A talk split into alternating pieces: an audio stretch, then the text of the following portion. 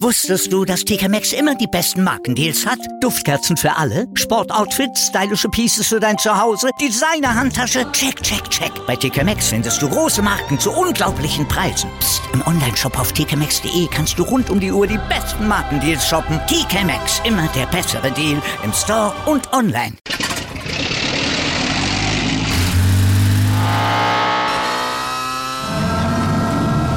Von 0 auf 100. Aral feiert 100 Jahre mit über 100.000 Gewinnen. Zum Beispiel ein Jahr frei tanken. Jetzt ein Dankeschön, rubbellos zu jedem Einkauf. Alle Infos auf aral.de. Aral, alles super. Ich suche keinen Ärger. Meist findet der Ärger mich. Das war ein Zitat von Harry James Potter.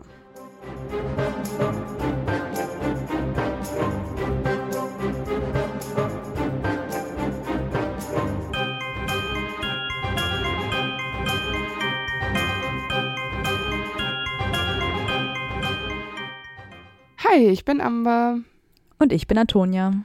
und wir sind die Schokofrösche. Und heute auf unserer Schokofroschkarte ist Harry James Potter aus dem dritten Teil Gefangene von Azkaban. Genau. Das ist nämlich die dritte Folge von Ein Buch, eine Folge. Und wie in den letzten beiden Teilen zuvor habe ich mir auch hier wieder die Facts rausgeschrieben. Klasse. Ich bin auch beeindruckt von mir. Erschienen ist Harry Potter und der Gefangene von Azkaban am 21. August 1999. Es hat 22 Kapitel, also vier mehr als das Buch davor. Und 448 Seiten. Also irgendwie finde ich das gerade schon krass, dass das 99 erschienen ist. Ja. Ich habe halt 2000, habe ich erst das erste Buch gelesen. Da waren ja schon drei Bücher draußen. Ja, ich weiß es nicht. Was Sehr krass. Ja, ich meine, Ja. ich war halt natürlich auch vorher sehr jung, ne? Also, Ja. da war ich halt in der zweiten Klasse, da kann man schon mal anfangen mit Harry. Aber das ist irgendwie crazy. ist, ich finde es auch wirklich lustig, weil ähm, ich weiß gar nicht, wie mein Papa und ich jetzt letztens darauf gekommen sind. Der hat mich besucht und dann ähm, habe ich ihm wieder vorgeworfen, dass ich glaube, es war in Bezug auf den Podcast tatsächlich. Mhm. Dann habe ich gesagt, Papa, ihr habt mir das einfach verboten. Erinnerst du dich? Mein Papa so, nein. Ich so, hä, doch. Ihr habt mir verboten, Harry Potter zu lesen und dann habe ich es nicht gelesen, bis Antonia es mir aufgezwängt hat. also Bitte, ich meine, und das war ja auch dann, keine Ahnung, was hatten wir gesagt? Siebte Klasse oder so mal Mhm. festgehalten, ja. Also ich meine, da, da wäre ich schon bis zum vierten Band gekommen, fünften. Ja, mit Sicherheit. Ja. Ich weiß aber noch ganz genau, da haben wir gerade, habe ich den dritten Teil gelesen, da kam der erste Film raus. Und nachdem ich aus dem Kino kam und wir dann halt immer noch so im dritten Buch eigentlich gerade beschäftigt waren, habe ich noch gedacht, ich freue mich so krass, wenn der dritte Film rauskommt und ich endlich sehe, wie Sirius Black aussieht. Warst du enttäuscht? Nein, oder? Nee, der war, ich hab's mir, also als ich den gesehen habe, ich meine, das war natürlich dann Jahre später, aber ich wusste damals noch, dass ich mich mega drauf gefreut habe, den zu sehen. Äh, der war genauso, wie ich mir vorgestellt habe. Ja. Im dritten Teil, wie der da so ausgemergelt da in der Hütte steht. Halt nur theoretisch viel älter, weil Gary Oldman ja irgendwie Ja, fast ja, ja. doppelt so alt. Nein, nicht ganz, aber. Als Kind ist dir das auch egal. Als Nee, Kind eben. checkst du das ja eh nicht. Aber ich finde, es ist auch voll, also ich bin äh, sehr zufrieden mit der Besetzung von Gary Oldman. Äh, Ich Mhm. habe den vorher auch nicht gekannt, nur aus ähm, Harry Potter. Und ähm, das ist schon ein krasser Schauspieler. Der, hat- Ja, der hat es auch ein bisschen drauf. Ne? Der hat ja auch andere Filme Fall, gemacht. ja. Tatsächlich. Harry Potter hat jetzt nicht sein Leben bestimmt. Und äh, ich finde es richtig gut gemacht. Also ich bin ein Fan. Mhm. So, ich würde sagen, wir starten mal, ne? Das Buch beginnt mit Harry, der heimlich unter der Decke für die Schule lernt, damit die Dursleys nichts davon mitbekommen. Er muss ja einen Aufsatz schreiben darüber, wie sinnlos die Hexenverbrennung war. Ich meine, ja, hallo, wenn Zauberer das nicht sinnlos finden, dann weiß ich auch nicht. Ja. Und eigentlich sperren die Dursleys ja seine Sachen weg, aber er hat von den Weasley-Zwillingen gelernt und das Schloss mit einer Nadel aufgebrochen und sich seine Sachen einfach rausgeklaut. Ähm, einen kleinen Vorteil hat er sich zum letzten Jahr auf jeden Fall errungen. Er darf nämlich inzwischen nachts Hedwig draußen fliegen lassen. Ja, aber nur, wenn er verspricht, dass Hedwig keine Briefe transportiert, um äh, mit seinen Freunden Kontakt zu halten. Ja. Und das ist ja auch der Grund, warum Harry seit fünf Wochen nichts von seinen Freunden gehört hat. Bis auf so einen missglückten Telefonanruf von Ron, wo Vernon dann abgenommen hatte und sauer auf Harry ist, weil Harry die Nummer rausgegeben hat. Dann ist auch schon Harrys 13. Geburtstag und es kommen drei Eulen an. Zwei davon müssen die dritte transportieren, weil die anscheinend ohnmächtig ist. Ich stelle mir das sowieso ganz merkwürdig vor. Wie wollen die die denn transportieren? Die brauchen die Flügel doch. Ja, die sitzt da irgendwie so halb drauf oder so. Ja, also. Oder die naja. halten die mit den Krallen noch fest, aber eigentlich haben die ja Pakete dabei. Also. Ja, eben. Also es ist ein bisschen, aber Hm. ich finde es trotzdem lustig, weil es ist natürlich Errol, äh, die Eule der Weasleys und das erkennt Harry natürlich sofort. Und er freut sich total darüber, dass seine Freunde an seinen Geburtstag gedacht haben. Und sie haben ihm auch Geschenke geschickt. Von Ron bekommt er ein Taschenspikoskop, von Hermine ein Besenpflegeset und von Hagrid ein beißendes Buch mit der Nachricht, dass er das dieses Schuljahr wohl noch gebrauchen könnte. Und an Hagrids Geschenk angehängt ist dann noch die Bücherliste für das neue Schuljahr. Und es ist auch dieser Brief dabei, in der steht, dass die Schüler nach Hogsmeade dürfen und sie dafür nur eine Einverständniserklärung der Sorgeberechtigten brauchen. Nur. Und Harry bezweifelt sofort, dass er die Unterschrift von Vernon bekommt. Ja, das wird nämlich auch gar nicht so leicht, weil Tante Magda, Vernons Schwester, kommt zu Besuch und die hasst Harry ja. Aber Harry wird von Vernon gezwungen, er soll bei der Geschichte bleiben, dass er auf das St. Brutus Sicherheitszentrum für unheilbar kriminelle Jungen geht. Ich frage mich immer wieder, wie man unheilbar kriminell sein kann. Ist ja keine Krankheit. Das ist echt so bescheuert, ey. Als ich das aufgeschrieben habe, erinnere ich mich daran, weil wir haben das auf jeden Fall in Mhm. Harrys, nee, oder zumindest in Vernons Folge, glaube ich, erwähnt. Und als ich es aufgeschrieben habe, dachte ich mir, Antonia hat mal gesagt, dass sie das komisch findet. Ja, Das ist halt auch wirklich komisch, oder? Ich ist verstehe das nicht. wirklich, nein, es ist komisch. Naja, aber immerhin kann Harry dann ähm, genau das als Grund nehmen, um Vernon mit der Unterschrift zu erpressen, denn es könnte ihm ja sonst schwerfallen, sich an die Geschichte zu erinnern. Und somit stimmt dann auch Vernon zu, dass, wenn alles gut geht, dass er es vielleicht unterschreiben wird. Genau. Ja, und es ist nicht ganz einfach, weil im Gegensatz zu Vernon und Petunia, die einfach zufrieden damit sind, wenn Harry ihnen aus dem Weg geht, ist es mit Magda ein bisschen anders. Die hat Harry nämlich gerne im Auge und hat auch immer einen super Rat für ihn übrig, wie er sich besser benehmen könnte und vergleicht ihn dann ganz gerne mit Dudley. Ja, Harry versucht dann in solchen Momenten immer auf Ausführungen im Handbuch für sein Besenpflegeset da sich zu konzentrieren. Ich finde es ganz cool, dass er da so einen psychischen Ausweg für sich gefunden hat. Ich Mhm. finde das sehr erwachsen tatsächlich. Ja. Und vor allen Dingen, dass er selbst drauf gekommen ist. Ich meine, manche Leute bezahlen dafür Therapeuten, die einem dann sagen, auch können Sie noch mal, bitte denken Sie dann daran. Und er macht das so ganz intrinsisch. Aber äh, Magda kommt natürlich nicht drum herum, über Harrys Eltern herzuziehen. Ja, und das bringt Harry dann so zu Weißglut, dass er zum Beispiel Magdas Weinglas in der Hand zerbrechen lässt. Und sie treibt es noch weiter in die Höhe, weil sie dann ja irgendwie noch sagt, ach ja, es ist ja klar, dass Harrys Eltern arbeitslos waren und ähm, war auch abzusehen, dass sie bei einem Autounfall sterben würden, weil sie halt einfach so nutzlos waren. Ja, und da reißt Harry die Geduld dann komplett und er lässt Magda plötzlich anschwellen und zwar immer weiter wie ein Ballon und weil Harry natürlich weiß, dass das Ärger gibt, sucht er einfach schnell das Weite und haut ab. Er weiß allerdings nicht so genau wohin und draußen im Dunkeln, als er dann so durch, die, durch den Block streift, sieht er dann plötzlich einen riesigen Hund. Ich meine, wir wissen natürlich heutzutage, dass es Sirius ist, der ihn beobachtet. Ähm, aber Harry erschreckt sich natürlich total und ruft dann aus Versehen den fahrenden Ritter herbei, welcher ihn zum tropfenden Kessel bringt. Im fahrenden Ritter allerdings will er sich nicht als Harry outen und gibt sich als Neville Longbottom aus, um Fragen zu vermeiden. Im fahrenden Ritter wird Harry von Stan Shunpike auf den Artikel über Sirius aufmerksam. Über den hat er zwar schon bei den Muggelnachrichten gehört, aber jetzt erfährt er eben, was Sirius vermeintlich getan hat und dass er eben auch in der Zaubererwelt ein gesuchter Mörder ist. Und beim tropfenden Kessel angekommen wird Harry vom Zaubereiminister persönlich empfangen, also von Fudge. Harry erwartet natürlich das Schlimmste und ist auch ein wenig verwirrt, als Fudge erklärt, dass das Tante Magda-Problem gelöst ist. Harry hat ja eigentlich erwartet, dass er von der Schule fliegt. Ja, es ist halt so geil, weil er so denkt, ich reiße jetzt aus, ich werde ein Aussätziger Ja. und vielleicht kann ich bei Hagrid in der Hütte leben und niemand wird mich schnappen und dann kommt er an und ja, da ist dann ausgerechnet Fatsch und denkt sich so, ja cool, jetzt bin ich verhaftet. Vor allen Dingen Fudge ist auch so super freundlich. Ne? Ja, Also genau. so, mhm. Und Das ist halt so, du erwartest eine Reaktion und es kommt halt genau das Gegenteil. Wie dieser Moment, wo McGonagall zu Harry sagt, nehmen Sie sich einen Keks. Mhm, Ja, genau. Und Fudge rät Harry dann, ähm, in der Winkelkasse zu bleiben und sich nachts nicht rumzutreiben. Und Harry ist dann echt super mutig, wie ich finde. Ich meine, Fudge ist der Zaubereiminister und schon eine Respektsperson, ob wir Fudge jetzt gut finden oder nicht. Aber er fragt allen Ernstes Fudge, ob er den Hogsmeade-Zettel für ihn unterschreiben kann.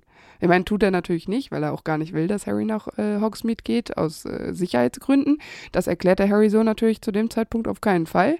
Er denkt sich halt so, jo, der mächtigste Mann, der Zauberer, der muss das unterschreiben können. Ja, kann er aber nicht. Nee, will er, Oder will er nicht, genau.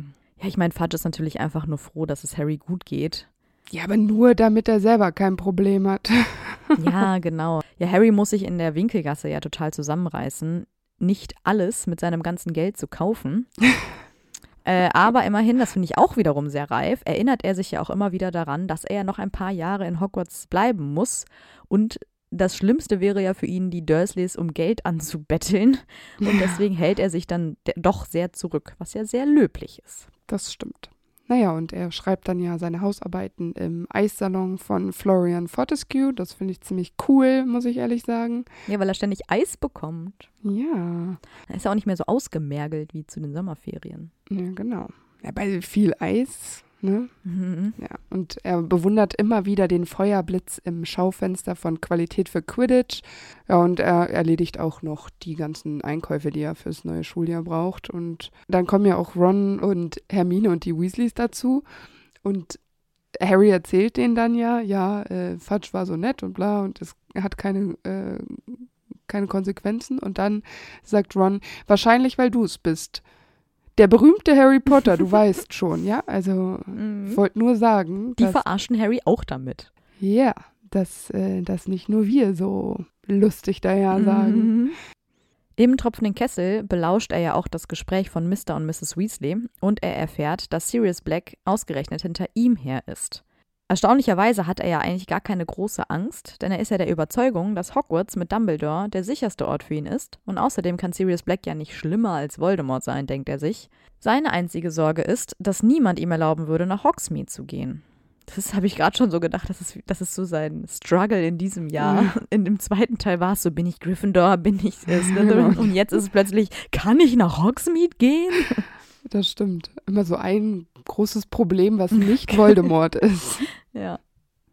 So Harrys kleines Nebenbei, Side-Projekt. Naja, zum Erstaunen aller hat Mr. Weasley ja am Vorabend erklärt, dass das Zaubereiministerium Autos zur Verfügung stellt, um zum äh, Bahnhof zu gelangen. Und mit genau diesen angekündigten Autos werden dann die Kinder zum Gleis 9 3 Viertel gebracht, also zum Bahnhof und sie gehen dann zum neuen Gleis 3 Viertel. Auf die Autos komme ich ja nach wie vor nicht so richtig klar, muss ich ganz ehrlich sagen. Und Harry hat so ein bisschen das Gefühl, dass er nahezu eskortiert wird. Also ne, es ist da schon sehr, kriegt er das Gefühl, alle müssen hier gucken, ob er noch lebt und das kriegt er auch mit. Also es ist jetzt nicht so undercover, wie sie vielleicht denken. Naja, und am Gleis will Arthur Harry dann ja alles erklären, aber Harry weiß ja schon alles, weil er das Gespräch belauscht hat von Molly und Arthur am Vorabend. Genau. Arthur will Harry aber noch das Versprechen abnehmen, dass Harry bloß nicht nach Sirius sucht, aber Harry antwortet ihm dann einfach nicht, weil der Zug dann ja auch abfährt und er kommt so um dieses Versprechen dann irgendwie noch herum, indem er einfach sagt, so, ich muss jetzt gehen, ne, tschüss. Ja, es hätte ja auch nichts gebracht. Nein. Also, dann hätte er halt vielleicht halbherzig dahin gesagt, ja, okay, mache ich. Und äh, Harry hätte so trotzdem seinen normalen Weg gewählt. Ja, Harrys Versprechen hat er noch nie eingelöst. Das ja, ist jetzt vielleicht ein bisschen, bisschen flapsig gesagt. Ja. Aber er hat uns im ersten Band versprochen, dass er seinen Besen frisst, wenn Snape nicht hinter dem Stein der Weisen her ist. Und er hat seinen Besen bis heute nicht gefressen. Das nehme ich ihm sehr übel. Ja. Bisschen nachtragend. Naja, aber das goldene Trio sucht sich ja dann ein Abteil, in dem sie ungestört über alles reden können. In dem Abteil, das sie sich aussuchen, schläft bereits jemand, der ein bisschen mitgenommen aussieht. Es ist Lupin, wie wir wissen. Die ganze Zeit pfeift übrigens dieses Taschenspikoskop. Mhm. Und sie gehen einfach davon aus, dass es kaputt ist, weil es die ganze Zeit alarmierend pfeift. Aber es ist auch mhm. Kretze anwesend, ne? Kleiner Spoiler. Wir wissen alle, wie es ausgeht. Das stimmt. Im Abteil stößt Harry dann auch das erste Mal auf einen Dementor. Und es trifft ihn ja besonders hart, wie wir wissen. Er hört die Schreie seiner Mutter und wird ohnmächtig. Und das ist natürlich auch irgendwie ein bisschen schwierig. Im letzten Jahr hat er irgendwie in Hogwarts schon Stimmen gehört, die keiner gehört hat. Und dann kann er plötzlich irgendwie mit Schlangen sprechen, was sonst keiner kann. Und jetzt hört er irgendwie wieder Schreie, die er nicht zuordnen kann, weil die kein anderer hört. Also, dass er nicht langsam an seinem eigenen Verstand zweifelt, ist auch irgendwo ein Wunder. Das ist ein Potter-Gen, glaube ich. Ja. ich meine, das ist ihm ja auch alles mehr als unangenehm, weil die anderen ja nicht so krass reagiert haben wie er. Und er schämt sich auch ein bisschen dafür. Aber ich finde es ganz stark, weil er ja auch die Slytherins ignoriert, ähm, die ihn ja die ganze Zeit provozieren wollen. Und ähm, ich glaube, so diese Geduld dafür hatte er in den letzten Jahren nicht. Also finde ich, find ich gut, dass er da so gekonnt drüber hinweg sieht und sich auch nicht rechtfertigt und drauf eingeht. Ja, und er ist auch immer noch erst 13, ne? Also da, ja. das muss man auch dazu sagen, das ist schon relativ ein richtiger erwachsener Move, die einfach reden zu lassen. Und das ist, zeigt ja auch Harrys Reaktion, dass es so ein, so ein ähm, Alter, wo einem so vieles peinlich ist. Und das ja, ist Harry genau. ja auch unglaublich peinlich. Ja. Aber er kann da gut mit umgehen, finde ich. Also ja, mit der Provokation kann er gut umgehen. Genau. Und dann beginnt auch schon der Schulalltag. Der Unterricht beginnt mit Wahrsagen. In der ersten praktischen Aufgabe sollen sie dann nämlich aus Teeblättern in der Teetasse Figuren herauslesen und die Zukunft quasi vorhersagen oder so Omen quasi. Und anders als im Film sieht nämlich Harry in Rons Tasse, mhm. dass er mhm. sehr leiden wird und trotzdem glücklich sein wird.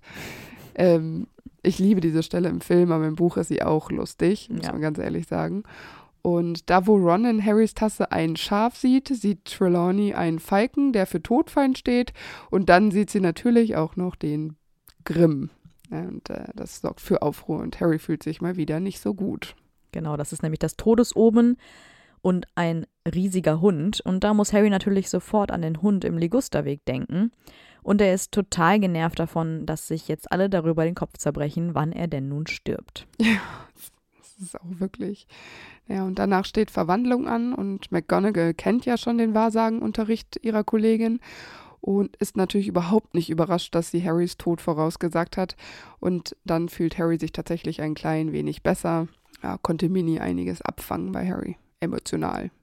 Ich frage mich immer, ob Harry zu dem Zeitpunkt schon so viel um die Ohren hat mit Dementoren und neuer Stundenplan und so, dass er sich um Hermines merkwürdigen Stundenplan ja offenbar gar keine Gedanken macht, weil über den wundert sich nur Ron. Harry interessiert ja. es irgendwie gar nicht, dass Hermine so viele Stunden parallel hat, zu denen sie ja gar nicht gleichzeitig gehen kann. Er äußert sich auch überhaupt nicht dazu, auch wenn Ron das Thema echt häufig anspricht. Das stimmt. Der fragt sich immer wieder, wie das gehen mhm. kann und Hermine ist immer richtig zickig. Ja, und Harry sagt immer nichts. Ja, genau, das stimmt. Ja. Bei Hagrids erster Stunde pflegemagischer Geschöpfe projiziert Harry dann doch seinen Frust auf Malfoy und er ergreift für Hagrid Partei, als Draco ihn runtermacht. Ich meine, es ist ihm halt einfach total wichtig, dass Hagrid einen guten Start an seinem ersten Tag als Lehrer hat. Und er meldet sich dann sogar freiwillig, um Kontakt mit dem Hippogreif aufzunehmen. Das ist ja auch sehr erfolgreich. Allerdings genießt Harry den Flug im Anschluss gar nicht so sehr. Nee. Also im Film ist das ja so eine wunderschöne ja, Szene, genau. die Harrys Freiheitsbedürfnis irgendwie so verdeutlicht und so. Ja.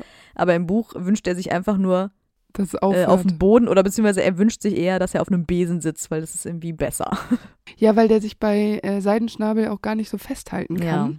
Weil er, man darf den ja nichts ausrupfen. Genau. Und ähm, der fliegt auch nur tatsächlich eine kleine Runde durch den Wald, ne? Nicht da mit dem See und dann noch mit dem, mit dem Fuß so übers Wasser. Das ganze Romantische, ja, ist halt einfach gar nicht. Nee, da. gar nicht. Und der äh, Hippogreif, der landet auch direkt auf allen Vieren und das ist für Harry richtig unangenehm. Also nichts an diesem Flug war cool. Mhm. Und ich glaube, dass er auch gar nicht so gut aussah auf dem Hippogreif, wenn du nicht weißt, wie du ihn anfassen darfst, Angst hast, dass du runterfällst und dann nicht weißt, wie die Landung funktioniert. Naja. Ja, Hagrid muss den Unterricht dann beenden, weil Malfoy von Seidenschnabel verletzt worden ist und er trägt ihn in das Schloss in den Krankenflügel. Natürlich durchschaut Harry einfach sofort, dass Draco einfach nur ein Riesentheater macht, um Hagrid zu schaden. Und Harry ist natürlich stinksauer. Und am Abend besucht das Trio dann Hagrid auch noch, um ihn zu trösten, denn Hagrid glaubt ja, dass es seine letzte Stunde gewesen ist und er weint und ist betrunken. Super toll. Hat er nicht am nächsten Tag Unterricht? ja, und obwohl Hagrid betrunken ist, hat er im Kopf, dass Harry besser nicht alleine abends im Dunkeln auf dem Schulgelände sich aufhält und äh, bringt sie dann noch zum Schloss. Also Harrys Sicherheit ist äh, Hagrid dann doch noch äh, wichtig. Ja. Draco treibt das Ganze natürlich dann noch mehr auf die Spitze, weil er in Zaubertränke Harry und Ron total provoziert, weil die beiden erstmal für ihn natürlich alle Sachen schneiden und schnibbeln müssen. Und dann fragt er Harry noch, ob er wirklich denkt, er könnte Sirius Black alleine fangen. Und da sagt Harry dann so ganz lässig, dass er das sehr wohl glaubt, dass er das alleine schafft. Aber Draco weiß ja tatsächlich noch viel mehr als Harry selbst, nämlich dass Sirius Harrys Eltern verraten hat, was er ja auch unglaublich witzig findet, dass Harry das nicht weiß. Aber Harry beschäftigt das Thema dann auch mehr als die Ungerechtigkeit, dass Snape Hermine Punkte abgezogen hat, weil sie Neville geholfen hat. Und als Hermine dann plötzlich verschwindet und wenige Sekunden später unten an der Treppe wieder auftaucht, da ist Ron wieder Wirklich total verwirrt. überrascht. Genau. Und er hat das Gefühl, dass Hermine äh, ihnen irgendwas verheimlicht. Und darauf reagiert Harry mal wieder nicht. Ja. Ron ist zwar irgendwie immer der, der so lästert und vielleicht soll Harry das ja auch so ein bisschen sympathischer erscheinen lassen, als wenn er jetzt ständig sagt, hä, boah, Hermine ist voll komisch und will. Aber ich finde, das lässt ihn halt auch irgendwie immer sehr unbeteiligt wirken, dass er sich da aber auch nie zu Ja. äußert. Das ist wahr. Das äh, ist mir auch ein paar Mal aufgefallen. Das hat mich schon gewundert. So als würde ihn das einfach überhaupt nicht interessieren. Ja, genau. Auf jeden Fall. Dann steht schon der praktische Unterricht von Lupin an, also Verteidigung gegen die dunklen Künste. In dieser Stunde geht es um Irrwichte und wie man sie bekämpft. Lupin erklärt natürlich, was sie machen und Harry denkt erst darüber nach, dass sein Irrwicht ja wahrscheinlich Voldemort sein würde. Aber tatsächlich ist es ein Dementor und bevor Harry dran ist, greift Lupin ein. Ja, was ja auch eigentlich nicht schlecht ist, weil Harry fällt auch einfach nichts ein, was einen Dementor lächerlich aussehen lassen könnte. Ich finde es eigentlich ganz klug gemacht, weil hier begegnet Harry ja schon seiner größten Angst. Also klar, als er dem Dementor in echt begegnet, natürlich auch schon, aber hier wird ihm das so bewusst und er reflektiert wirklich, ne, wo, wovor habe ich denn überhaupt Angst und so. Das ist ja auch was, was Lupin später ziemlich beachtlich findet, dass es eben nicht Voldemort ist, vor dem Harry so große Angst hat, sondern eben der Dementor. Und ähm, ich finde, das spricht auch für das ganze Buch, aber auch für Harrys Charakter. Ja. Dass er letztendlich dann aber gar nicht drankommt, kränkt Harry natürlich, weil er denkt, dass Lupin der Meinung ist, er würde es nicht aushalten. Und auch Hermine ist ja nicht drangekommen. Aber das äh, nimmt äh, er gar nicht so richtig wahr, sondern er bezieht das wirklich nur auf sich Ja. und sagt so, ja, Lupin hält mich für schwach. Dabei war halt auch Hermine nicht dran. Anlässlich des bevorstehenden ersten Tages, an dem die Drittklässler nun endlich nach Hogsmeade dürfen, fragt Harry dann einfach nach der Erlaubnis bei McGonagall. Aber auch Minnie kann ihm da nicht weiterhelfen. Sie sagt das gleiche wie Fudge. Nein, ich bin nicht dein Erziehungsberechtigter, das geht nicht. Aber auch Minnie hat natürlich ein Interesse daran, dass Harry nicht nach Hogsmeade geht, weil man ihn dann besser beschützen könnte. Und Hermine und Ron sind so lieb und versichern ihm, super viele Süßigkeiten mitzubringen. Und Harry ist aber trotzdem einfach super frustriert und irgendwie macht diese Aussicht auf äh, Süßigkeiten es auch nicht besser. Und es wird auch nicht besser davon, dass Malfoy auch Wind davon äh, bekommt und ihn natürlich wieder aufzieht. Ja, ich meine, er tut natürlich vor Ron und Hermine so lässig, so als würde es ihm gar nichts ausmachen, so, yo, bis später, viel Spaß und so. Aber eigentlich geht es ihm ziemlich miserabel, was ja verständlich ist, weil er wird ja dadurch nur noch mehr zum Außenseiter. Weil er eben nicht die Chance hat, dieses Erlebnis mitzuerleben mit den anderen. Ne? Ja, ist ja auch wirklich ärgerlich. Du warst jetzt zwei Ja. Jahre in diesem Schloss die ganze Zeit und Hogsmeade ist cool und da kannst du lustige Sachen machen und dann nicht mitzugehen, das verstehe ich schon. Ja. Und das, obwohl ja gerade eigentlich ein Zeitpunkt ist, wo dieses Trio auch so ein bisschen zu bröckeln beginnt, weil Hermine und Ron ja ständig wegen Kretze und Krummballen streiten. Und sie reden ja auch eigentlich kein Wort mehr miteinander. Aber ich meine, Harry ist ja diese Streitereien gewohnt und wenn dann so ein Hogsmeade-Wochenende dazu führt, dass die zwei was unternehmen ohne Harry als Streitschlichter, ist das ja, Ja, vielleicht klar. auch gar nicht so schlecht. Weil er ja ein richtig guter Streitschlichter ist. ja. Gibt, legt sich da immer richtig ins Zeug. ja, weil er so sozial ist. Ja. Nee, er geht nämlich jetzt auch eigentlich wieder allen Menschen aus dem Weg, vor allem natürlich Colin Creevy, der ihn im Gemeinschaftsraum dann nervt. Harry behauptet dann, er müsse nochmal in die Bibliothek. Da begegnet er dann aber Filch auf dem Weg, der ihn wieder zurück in den Gemeinschaftsraum schickt, aber Harry will lieber in Richtung Eulerei. Und da fängt Lupin ihn dann ab. Ja, fast hätte er Lupin ja dann davon erzählt, dass er einen großen Hund gesehen hat, den er natürlich persönlich mit diesem Todesoben verbindet. Aber er tut es dann doch nicht, damit Lupin eben nicht denkt, er wäre schon komplett paranoid und ein Schwächling. Aber ich denke mir halt immer so, ah, hättest du es mal gemacht, weißt du, weil Lupin vielleicht mit dieser Info doch mehr hätte anfangen können, weil er ja, Ja. weiß, dass Sirius sich in einen großen Hund verwandelt. Das ist wahr. Und Lupin fragt dann ja sogar nochmal nach, ob alles wirklich okay ist und Harry lügt. Ja. Ist vielleicht das gleiche wie bei Dumbledore im letzten Schuljahr, dass ihm noch so ein bisschen Vertrauen fehlt, um sich zu öffnen. Naja, Harry wird dann Zeuge davon, wie Snape Lupin einen Trank bringt. Also Snape bringt ihm das sogar persönlich ins Büro. Und Harry befürchtet schon, dass Snape Lupin vergiften will und weist ihn auch darauf hin. Nette Warnung. weil Snape die Stelle als ähm, Lehrer zur Verteidigung gegen die dunklen Künste haben will. Das ist so geil, dass er nach wie vor denkt, Snape würde jeden Menschen umbringen wollen. So im ersten Teil dachte er, Snape will den Stein der Weisen stehlen. Ja, aber der denkt halt immer, dass, so wie Snape Harry hasst, hasst Harry Snape und Ja. die, die gönnen sich halt nix. Ja, aber es, Harry denkt halt wirklich immer, Snape ist ein absoluter Bösewicht. Ja. Als ob der da jetzt durch Hogwarts läuft und irgendwie seine Kollegen umbringt. Ja, keine Ahnung. Vor allen Dingen unter Dumbledore. Ne? Erst erzählt er noch, Hogwarts ist der sicherste Ort. Ja, eben. Vor allem, er braut ihm einen Trank. Und wie auffällig ist das denn, wenn er danach plötzlich tot umfällt? Das ist ja nett gemeint von Harry. Ja, ist es auch. Naja, und dann steht ja schon das Festessen zu Halloween an. Und auf dem Rückweg zum Gemeinschaftsraum bemerken sie, dass die fette Dame gewaltsam aus ihrem Gemälde geschnitten worden ist. Und ja, dann beginnt natürlich die Suche nach der fetten Dame und alle sind ganz aufgebracht. Ja, nur Harry irgendwie nicht so richtig. Ja. Der zeigt irgendwie wenig Reaktion. Ich meine, die Schüler müssen dann ja auch in der großen Halle schlafen. Und er beteiligt sich auch irgendwie gar nicht an diesen ganzen Theorien, die aufkommen. Das Einzige, was ihn so nervt, ist, dass er nach diesem Angriff auch kaum zur Ruhe kommt, weil ihn ja ständig alle möglichen Leute bewachen. Zum Beispiel Percy.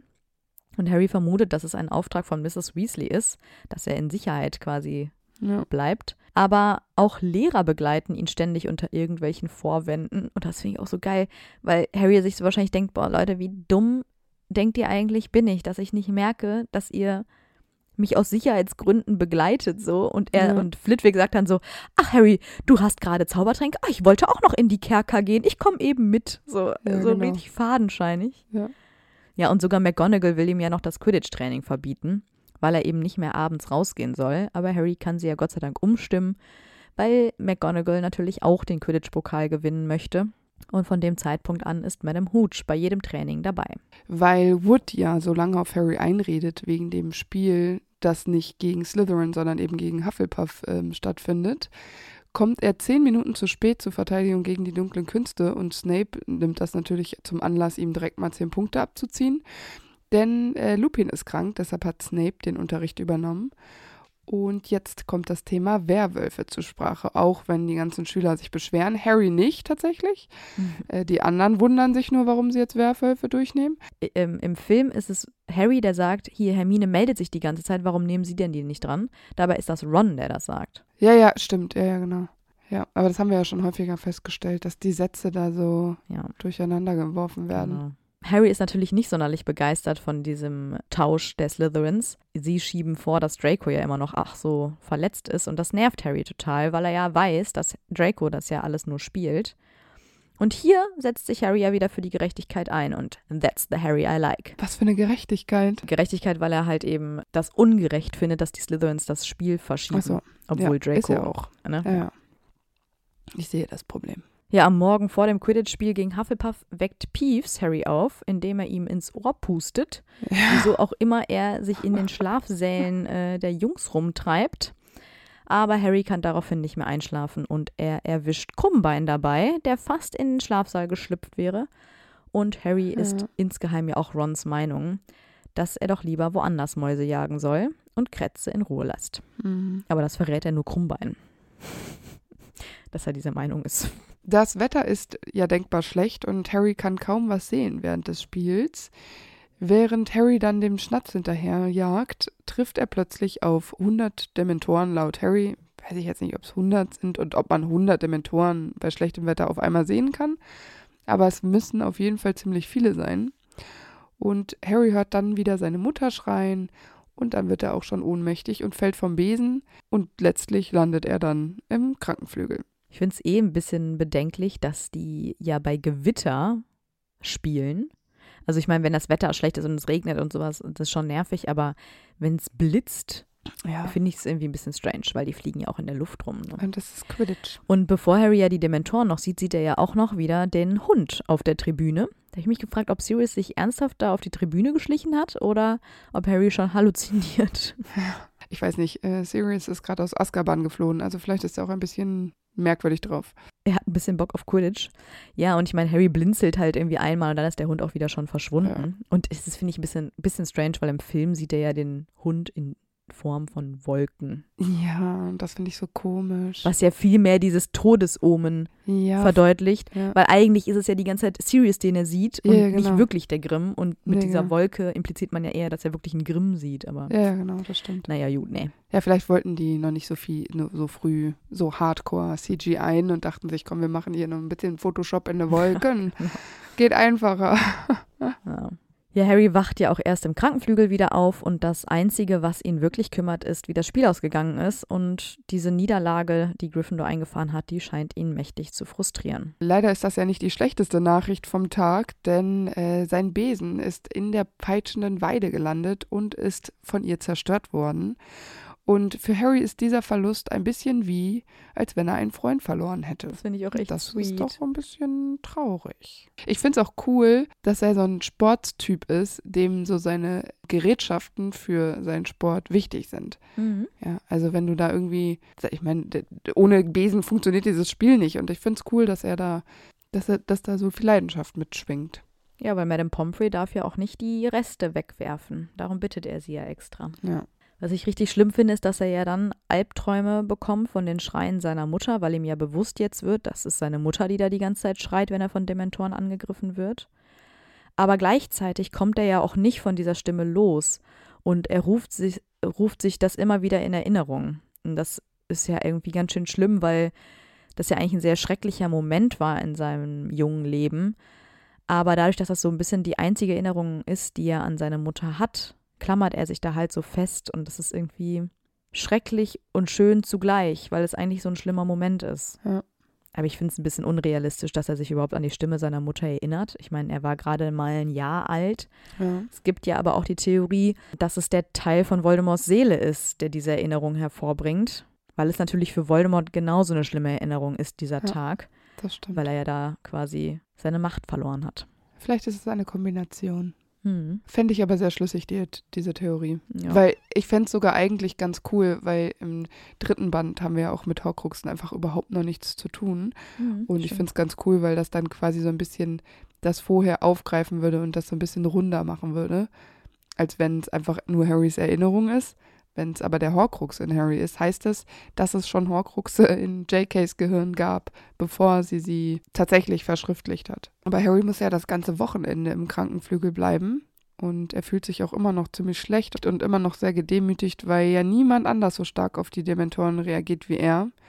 Und als er dann wieder zum Unterricht kann und nach der Stunde Verteidigung gegen die dunklen Künste, in der Lupin ja Gott sei Dank wieder zurück ist, versucht er Harry auch aufzumuntern, weil Harry ja eigentlich immer noch ganz dringend herausfinden will, warum er eben so stark auf die Dementoren ähm, reagiert. Und er erzählt Lupin sogar davon, dass er seine Mutter hören kann, kurz bevor sie eben getötet wurde. Und das finde ich schon ziemlich krass, weil ich finde, das ist ein sehr persönlicher Moment Hm. den man ja vielleicht nicht einfach so erzählt, vor allem weil man, wenn man schon so seelisch an was zu nagen hat, dann so eine sehr intime Situation da öffentlich zu machen bei einem Lehrer, finde ich schon. Aber ich denke, dass Harry einfach auch sehr verzweifelt ist in dem Moment und einfach wirklich dringend möchte, dass er lernt, die Dementoren zu bekämpfen. Ja. Und Lupin bietet ihm ja dann auch an, ihn zu trainieren. Ich glaube, es ist auch ähnlich, ähm, das ich, den Vergleich habe ich ja gerade schon gezogen, wie die, das Gespräch mit Dumbledore, wo Dumbledore ihn ja auch erst beruhigen musste und Harry das Gefühl gegeben hat, du bist richtig in Gryffindor und du musst dir keine Sorgen machen. Daraufhin hat Harry sich geöffnet und ich glaube, hier ist es ähnlich, weil Lupin macht ihm ja dann ein total gutes Gefühl, indem er Harry beruhigt, weil er sagt, Harry, du bist nicht schwach, sondern im Gegenteil, du hast so viele schlimme Dinge erlebt, die dich stark machen und du bist viel stärker als die anderen, weswegen die Dementoren sich ja so auf dich stürzen, weil du eben diese ganzen schlimmen Dinge erlebt hast. Und daraufhin fasst Harry dann den Mut und ähm, vertraut sich Lupin an. Also ich glaube, es ist so ein ganz schmaler Punkt bei Harry, dass äh, er, bevor er sich richtig öffnen kann, erstmal den Zuspruch braucht. Und wenn er merkt, ja, die Person stärkt mir den Rücken, die ist auf meiner Seite, dann kann er sich halt auch eben mit seinen Gefühlen öffnen. Ähm, ja, das stimmt. Kurz vor Weihnachten brechen dann wieder alle nach Hogsmeade auf, alle außer Harry.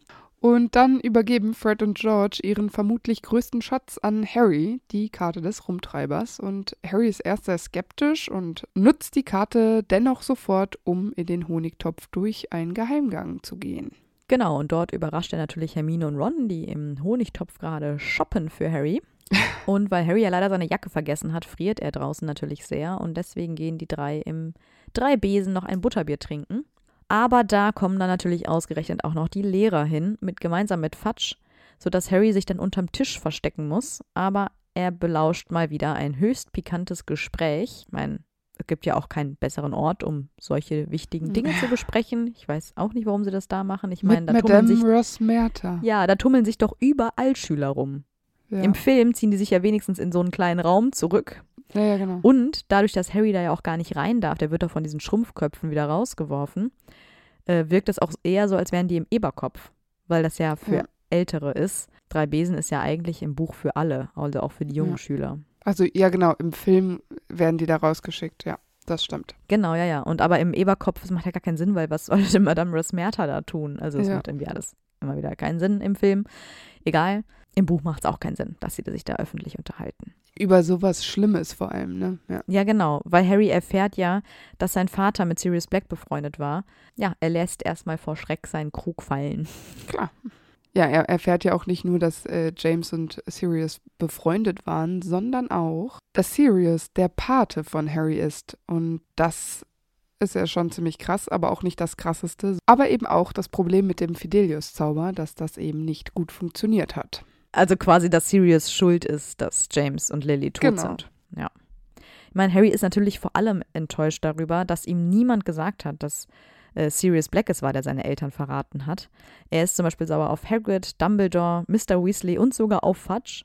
Ich meine, die anderen beiden trauen sich auch gar nicht so richtig das Thema anzusprechen, weil sie natürlich merken, das geht Harry total nah. Und Harry geht denen dann ja auch aus dem Weg. Irgendwie verspürt er ja nur noch Hass gegenüber Black. Und Ron und Hermine versuchen auch so ein bisschen Vernunft in Harry einzureden, weil sie sich natürlich Sorgen machen, dass er sich an Sirius Black rächen möchte. Ich verstehe ja auch, dass er wütend und enttäuscht ist, aber er kann doch in keinem Moment ernsthaft glauben, dass er es mit einem vermeintlichen Massenmörder aufnehmen kann, während er selbst gerade mal zarte 13 Jahre alt ist. Ja. Und weil Hermine und Ron äh, ihn ein wenig ablenken möchten, gehen sie schließlich zu Hagrid. Und es ist tatsächlich eine gute Ablenkung, weil Hagrid in Tränen aufgelöst ist, weil der Schulrat sich eingemischt hat und sein Schnabel durch das Ministerium zum Tode verurteilt wurde. Ja, und deswegen bringt Harry es dann ja auch nicht über sich, Hagrid ähm, die Hölle heiß zu machen und ihm Vorwürfe zu machen. Dafür bietet er Hagrid aber viel mehr seine und auch die Unterstützung seiner Freunde an. Ja, und dann ist auch schon Weihnachten. Genau, und da bekommt er einen Pulli von Mrs. Weasley natürlich, gemeinsam mit kleinen Törtchen und einem Kuchen. Außerdem bekommt er natürlich auch seinen Feuerblitz von einem unbekannten Absender. Ja, und Ron zum Beispiel freut sich total für Harry und ist auch ganz aufgeregt. Und Hermine hat da doch einige Bedenken. Sie kommt nämlich mit krummen Beinen in den Jungsschlafsaal und da greift Krummbein natürlich direkt wieder Krätze an und Harrys Spikoskop, was er ja von Ron bekommen hat, fängt wieder mal an zu surren. Ich meine, natürlich sollen wir jetzt irgendwie als Leser denken, das ist wegen Krummbein, aber natürlich fängt es wegen Krätze an. Harry wundert sich dann, wie ungesund Krätze inzwischen aussieht und er zweifelt auch so ein bisschen an Rons Aussage, dass es nur an Krummbein liegt, weil Ratten ja auch eigentlich gar nicht so alt werden und er das Gefühl hat, dass Krätze bald das Zeitliche segnet. Ähm, also der Haussegen hängt beim Trio wirklich schief. Das Weihnachtsessen findet in der großen Halle in kleiner Runde statt. Und Trelawney, die auch anwesend ist, sagt dann den Tod von Ron und Harry voraus, weil sie sich als Erste vom Tisch erheben, an dem 13 Leute gesessen haben. Aber viel schlimmer als die erneute Voraussage seines Todes ist für Harry, dass McGonagall in den Gryffindor-Gemeinschaftsraum kommt und auf den Hinweis von Hermine hin Harrys Besen konfisziert. Um ihn eben zu untersuchen, weil schwarzmagische Dinge mit dem Besen passiert sein könnten, weil es ja einen anonymen Absender hat. Und natürlich ist Harry wütend auf Hermine, aber eigentlich kann er es auch ein bisschen verstehen, weil er ja weiß, dass sie es nicht böse gemeint hat und ihn nur schützen wollte. Ja, aber das kommuniziert er irgendwie auch nicht richtig. Ich nee, meine, klar, genau, sagt er nicht so. Ron ist natürlich derjenige, der Hermine total ankackt und anfeindet. Und dann gehen die Jungs ihr einfach aus dem Weg, anstatt dass Harry Ja. da irgendwie Kommunikation betreibt und es irgendwie klärt oder so. Naja, er denkt das ja auch, dass Hermine das nicht böse gemeint hat. Er könnte es auch einfach aussprechen. Ja, genau das meine ich ja. Er sagt es ihr halt auch einfach nicht. Und ja genau. für, also ist schon ein bisschen fies. Ich meine, klar, dass er sich dann so ein bisschen nach Ron richtet. Der ist halt einfach sein Best Buddy und so. Aber ja, es ist schon nicht so cool. Ist nicht so nett, nee. Nee. Also ich meine von Hermine auch. Also ich kann auch verstehen, dass die sauer sind, aber Leute, sprecht miteinander. Ein bisschen Ablenkung hat Harry dann ja, weil der Unterricht bei Lupin beginnt, um die Dementoren zu besiegen. Aber das fällt ihm gar nicht so leicht, weil er ständig daran denken muss, dass er gleich seine Mutter schreien hört. Und davor fürchtet er sich ja. Oder? Oder nicht? Oder doch? Man weiß es nicht so genau und er weiß es ja auch nicht so genau, weil er manchmal das Gefühl hat, er will seine Mutter schreien hören. Und ich meine natürlich, das ist ja klar, das ist ja eben diese Verbindung zu seinen Eltern, aber eben auch dieses Trauma, was er durch die Dementoren wieder erlebt. Und ich finde, das ist so ein bisschen dieses erste Anzeichen von Harrys Kampf. Leben oder Tod. Und er will sich ja eigentlich für das Leben entscheiden, denn er will wieder sorglos Quidditch spielen können. Und das ist auch so das, woran er sich so hält bei diesem Unterricht mit Lupin. Und dann ist es ja auch die glückliche Erinnerung, mit der Harry es schafft, bei Bewusstsein zu bleiben und so ein bisschen so einen silbernen Schatten aus seinem Zauberstab zu produzieren, äh, die ist, dass er die Dursleys verlassen kann. Und das ist äh, schrecklich schön. Also, dass das das Glücklichste ist, was er sich vorstellen kann. Aber das ist doch die, der zweite Versuch. Genau, das ist ja eben, das ist ja das erste Mal, wo es klappt. Ne? Also die ersten Erinnerungen klappen halt nicht, weil die sind nicht powerful genug. Genau. Und das ist das erste Mal, dass halt irgendwie, dass es einen Erfolg gibt. Das ist halt diese Erinnerung. Und das finde ich krass. Genau, weil sein erster Versuch, da denkt er nur äh, an den Flug auf seinem Besen. Das reicht halt dann schon lange nicht. Und Lupin reicht ihm nach dem ersten gescheiterten Versuch ein Schokofrosch. Das finde ich sehr aufmerksam. Ja, ach stimmt. Das habe ich natürlich äh, nicht überlesen. ja, finde ich cool. Genau, und sein zweiter Versuch scheitert ebenfalls und da benutzt er die Erinnerung ähm, vom letzten Jahr, als sie den Hauspokal gewinnen und auch das reicht eben einfach nicht, um ein Patronus ähm, zu beschwören.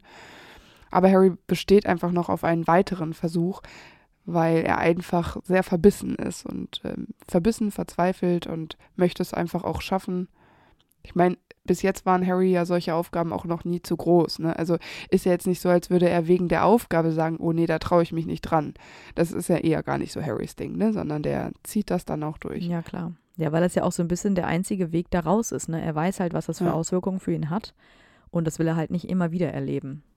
Aber dieser Unterricht erstreckt sich ja über vier Wochen, ohne dass Harry wirklich viele Fortschritte macht. Immer wieder hofft er ja so ein bisschen darauf, diese Stimme seiner Eltern zu hören und er fühlt sich natürlich schuldig deswegen. Aber als er und Harry einmal über Dementoren reden und Lupin ihm erzählt, dass Black ähm, der Kuss des Dementors blüht, da ist Harry der Meinung, dass Sirius den auch wirklich verdient hat für seine Taten, was Lupin eher so ein bisschen anzweifelt. Es ist natürlich auch eine schwierige Frage, ob jemand etwas Schlimmeres als den Tod verdient. Ich meine, solche Diskussionen gibt es ja immer wieder auch über die Todesstrafe und so, ob das verdient ist oder nicht. Und pünktlich vor dem Spiel gegen Ravenclaw bekommt er dann doch noch seinen Besen wieder. Die Fronten zwischen Ron und Hermine sind jetzt sehr verhärtet und Harrys Versöhnungsversuche scheitern. Ich meine, immerhin glaubt man, dass Krummbein äh, Krätze gefressen hätte. Ich meine, das glaubt sogar Harry und er äußert das ja auch gegenüber Hermine und dann rastet Hermine natürlich richtig aus. Vorher versucht er ja aber noch, sie auf ihren Stundenplan anzusprechen, beziehungsweise wie sie das alles mit den ganzen Fächern schafft. Noch bevor Hermine aber wirklich darauf eingehen kann, werden sie ja aber unterbrochen, weil Ron eben das Blut entdeckt und damit hat sich die Freundschaft der drei erstmal wieder erledigt. Ja, das stimmt. Bei dem Spiel gegen Ravenclaw lernt Harry das erste Mal die Sucherin Cho kennen. Wir werden sie nochmal kennenlernen im nächsten Teil. Und ähm, ja, sie ist es auch, die Harry auf die drei vermeintlichen Dementoren hinweist. Harry kann dann aber seinen bisher stabilsten Patronus erschaffen, um sie zu verjagen. Also das ist schon ziemlich krass, muss ich sagen. Die äh, bisherigen Versuche waren ja nicht so erfolgreich und jetzt in diesem Stressmoment im Spiel, das finde ich schon ziemlich cool, muss ich Mhm. sagen. Also es beweist ja einfach nochmal, dass Harry tatsächlich schon ein sehr guter Zauberer ist und sein wird. Ich meine, er ist jetzt 13, da kommt ja noch was. Voll. Naja, und nach dem Spiel, das sie ja dann gewonnen haben, findet Harry dann durch Lupin heraus, dass es gar keine Dementoren waren, sondern Malfoy und seine Freunde. Bei der anschließenden Feier im Gemeinschaftsraum ist Hermine nicht dabei, weil sie das Gefühl hat, Ron will sie gar nicht dabei haben und sie bricht auch in Tränen aus, worauf Harry Ron endlich mal rügt und ihn bittet, etwas netter zu sein. Aber Ron erwartet einfach eine Entschuldigung von Hermine und solange bleibt er eben beleidigt und da kann Harry einfach machen, was er will. Da ist Ron sehr stur. Ja, und später im Schlafsaal ist Harry dann auch dabei, als Ron plötzlich aus dem Schlaf gerissen total rumschreit und erzählt, er hätte Sirius Black mit einem Messer über sich gebeugt gesehen.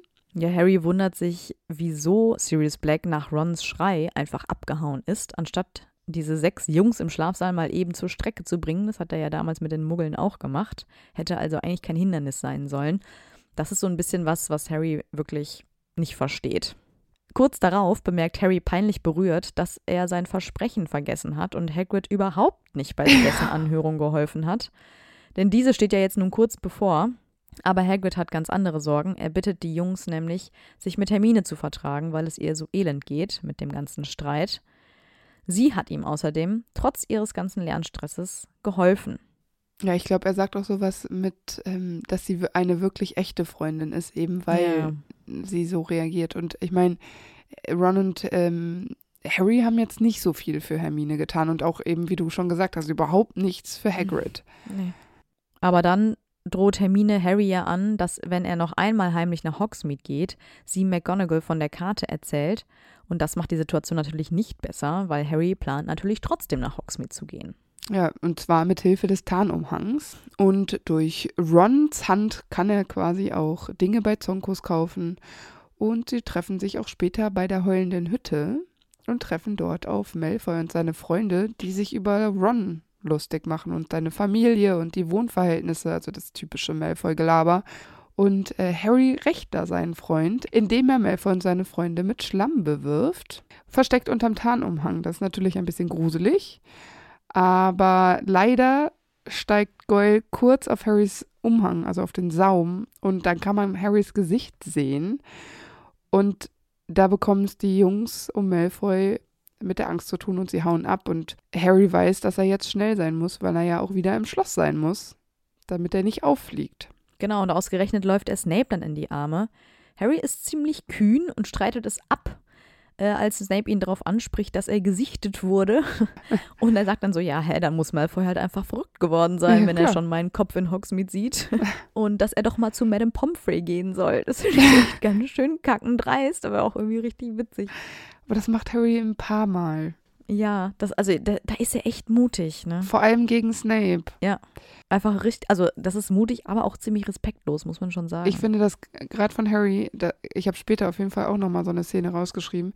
Ähm, ich finde es wirklich tatsächlich so ein bisschen respektlos, weil ich meine, Snape ist trotzdem sein Lehrer und ja, wir wissen alle, die mögen sich nicht. Und wir sind ja keine Snape-Fans, das haben wir jetzt schon ein paar Mal erwähnt. Aber ich finde auch Harry ist da ein bisschen ist ein bisschen too much. Vor allem, weil Harry im Unrecht ist. Wenn Snape ja, ihm genau. hier was unterstellen würde, was nicht stimmt, dass man dann ein bisschen flapsig genau. wird, okay. Aber das, was Snape ihm hier vorwirft, das ist ja auch wirklich so passiert. Ja, genau. Es, es sind Tatsachen. Und ich meine, ich weiß jetzt nicht, wie Snape sich das erklärt und wie er das beweisen sollte. Das geht natürlich auch nicht. Aber ich finde es schon schon ein bisschen krass. Er hätte es auch einfach abwarten können. Und im Zweifel hätte McGonagall ihn ja eh rausgeboxt oder Dumbledore. Ich meine, Harry hat da ja so ein bisschen Glück mit allem. Mm, ja, klar. Weiß ich nicht. Ja, Snape zwingt ja Harry dann auch seine Taschen zu lernen und dabei findet er die Karte der Rumtreiber und er ruft Lupin dazu, weil er sie ja natürlich nicht aktivieren kann. Ja, aber durch den Kamin, der wirft da Flohpulver rein und Lupin kommt raus. Ich finde das richtig crazy. Ja, der ruft so rein und sagt, Lupin, komm ja. mal, und dann kommt Lupin. Ich finde das richtig cool, weil ich finde, das ist wieder so ein Detail, das ist so super magisch. Ja. Ich liebe solche Kleinigkeiten, wo einfach nochmal deutlich wird, dass wir jetzt hier nicht äh, in irgendeinem London, in irgendeinem Kaff sitzen, sondern dass wir sind wirklich in Hogwarts. Da reist man durch die Kamine.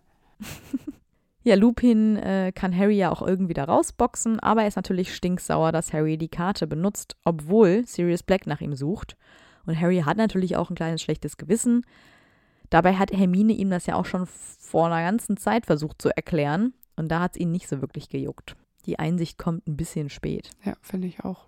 Harry erfährt dann noch, dass Hagrid den Seidenschnabelfall verloren hat, also Seidenschnabel soll hingerichtet werden. Und endlich reden Ron und Hermine auch wieder miteinander und das Trio arbeitet gemeinsam daran, die Berufung für das Urteil gegen Seidenschnabel äh, vorzubereiten. Also Hagrid geht in Berufung. Und Harry ist natürlich stinksauer, vor allem deswegen, weil Lucius natürlich seine Finger im Spiel hatte. Und da kommt ihm das Spiel gegen Slytherin genau recht, weil das ist ja eine gute Gelegenheit, sich bei Draco dafür zu rächen. Und gegen Harrys Feuerblitz hat Malfoy natürlich auch keine Schnitte und Gryffindor gewinnt tatsächlich den Quidditch-Pokal.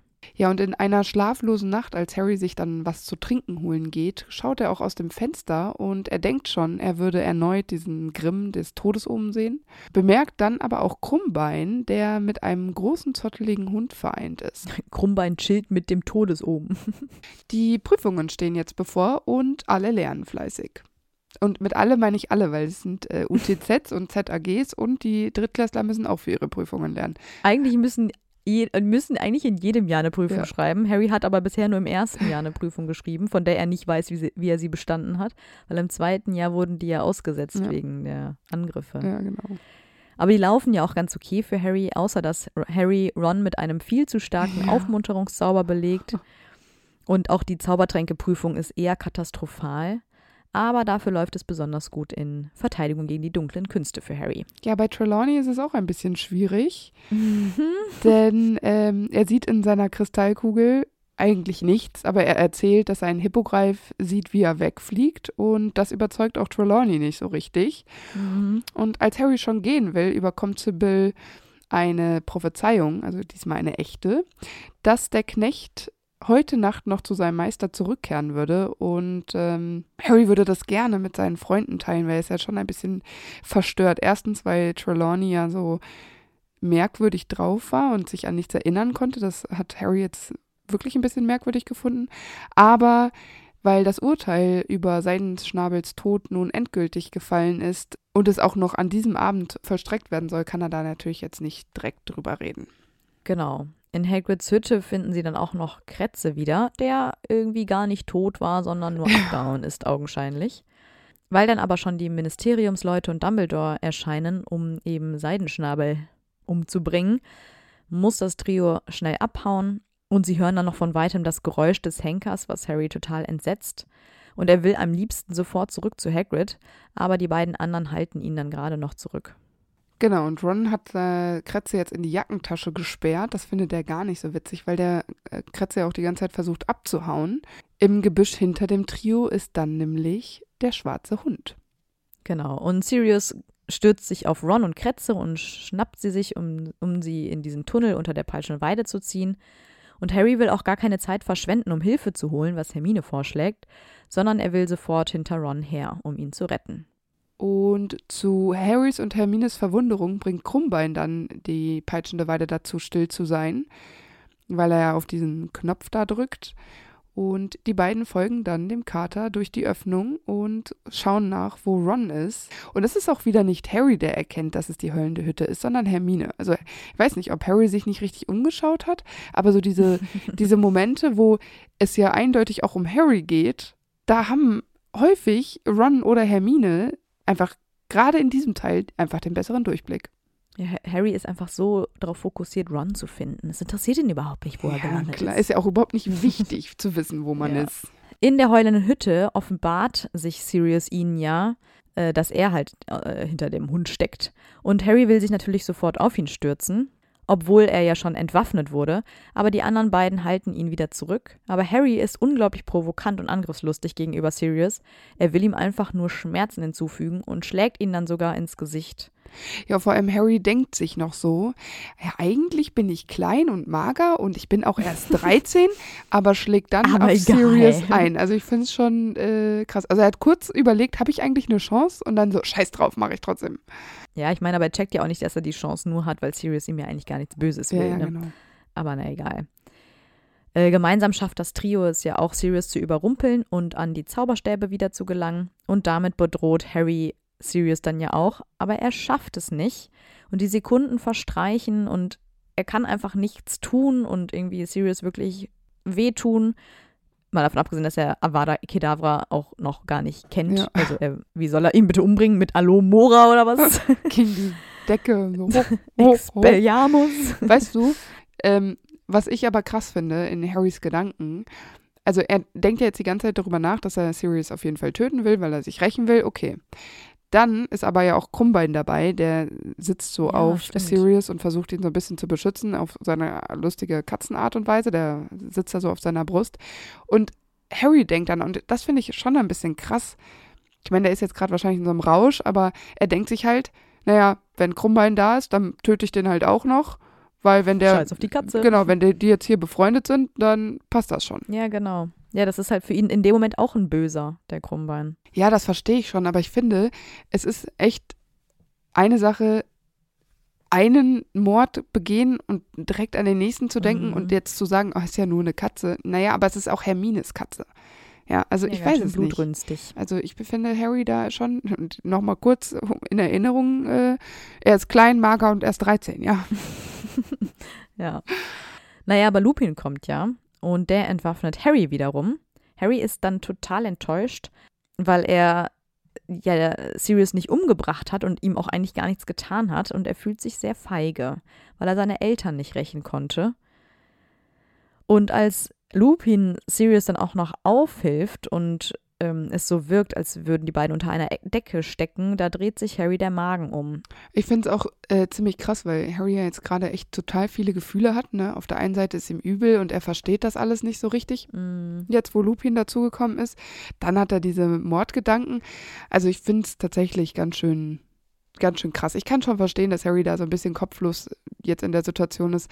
Aber es sind trotzdem auch krasse Gedanken, ja. Also das muss man auch dazu sagen. Ja, ein bisschen Reizüberflutung auch. Also was Auf da alles gerade auf ihn einprasst Ja. und was er da jetzt auch gerade irgendwie alles erfährt, irgendwie ist schon irgendwie hart. Naja, und als erstes erfährt er dann ja, dass Sirius der Animagus ist. Dann erklärt Lupin, dass er jetzt die Ratte haben muss, was Ron ja jetzt nicht zulässt. Und äh, so erzählen äh, Lupin und Sirius ja den dreien, dass ähm, die Ratte eigentlich gar keine richtige Ratte ist, sondern Peter Pettigrew. Und das kann Harry ja gar nicht so richtig glauben, weil er ja denkt, dass Peter Pettigrew von Sirius Black ermordet worden ist. Genau, er denkt ja auch irgendwie, dass die beiden verrückt geworden sind, aber er lässt sich ja immer mehr von der Geschichte fesseln. Vor allem natürlich, weil Lupin anfängt, von seinem Vater zu sprechen. Aber für Harry ist es auch eigentlich gar nicht so schlimm, als er erfährt, dass Lupin ein Werwolf ist. Ja. Vielmehr ist er ja enttäuscht davon, dass ähm, er eben der Überzeugung ist, Lupin hat Sirius die ganze Zeit geholfen und ihn selbst dadurch ja verraten. Also, Ja, genau. weil er ja immer dachte, er könnte Lupin vertrauen. Ja. Und in dem Moment ist es natürlich zerstört. Aber andererseits finde ich es eigentlich auch wieder schön von Harry, dass er ähm, überhaupt keine Vorurteile gegenüber dieser Werwolf-Geschichte Genau. entwickelt. Vor allem, weil er ja auch eigentlich sieht, wie seine Freunde, die ja in dem Moment seine Verbündeten sind, äh, darauf reagieren, die ja eigentlich beide ja, negativ Ja. darüber denken, lässt er sich davon gar nicht beeinflussen. Das finde ich gut. Ja, gerade weil Hermine dann ja auch noch so sagt, ja, ich weiß es schon seit Monaten und ne, und Ron wissen wir, die Zaubererfamilien, die Alten, die haben es nicht so mit Werwölfen und ich, also das gefällt mir auch sehr gut an Harry. Was mir nicht so gut gefällt, ist, dass er immer seinen Tarnumhang irgendwo liegen lässt, Ja, das stimmt. was Snape direkt zum äh, Anlass genommen hat, den zu benutzen und ebenfalls äh, in die heulende Hütte zu kommen. Snape droht dann Sirius mit dem Kuss des Dementors. Er nennt es auch Küsschen, was ich irgendwie witzig und eklig gleichzeitig Geil, finde. ja. Und ähm, Harry stellt sich Snape dann in den Weg und ich finde es tatsächlich nicht ganz fair, muss ich sagen, von Harry, dass er Snape dann vorwirft, dass er jetzt nur nicht richtig zuhört, weil die wollen ihm ja die Situation erklären, Mhm. weil er in der Schule gemobbt worden ist, also eben von James Sirius und so. Ich finde, dass er jetzt sein neues Wissen, das hat er ja von Lupin kurz zuvor erfahren, dass er sein neues Wissen über Snape jetzt so benutzt, das finde ich eigentlich nicht ganz cool, weil Snape ist nach wie vor eine Respektsperson, er ist sein Lehrer und irgendwie hat Harry es auch drauf, Snape an den falschen Ecken und Kanten zu erwischen und andersrum auch. Ja, vor allem äh, wollte Harry den beiden auch nicht zuhören zu Beginn. Also Ja. Es ist jetzt nicht so, als hätte er den beiden direkt eine positive Chance gegeben. Und was ich richtig krass finde, ist, dass Harry zu Snape sagt, er sei jämmerlich. Ja. Und da denke ich mir so, was meinst du, urteilen zu können über das, was Snape in Ja. seinem Leben erlebt hat? Schon durchmachen also, musste, ja. Ja, genau. Naja, und viel schlimmer ist ja dann auch noch, dass Harry Snape einfach weg Expelliarmus, ne? Und zwar so richtig. Ja, aber die anderen beiden ja auch. Ja, also der fliegt da so Ja. durch die Tür und dann bleibt er einfach liegen und er blutet auch am Kopf. Es schaut auch keiner mal, lebt Snape noch?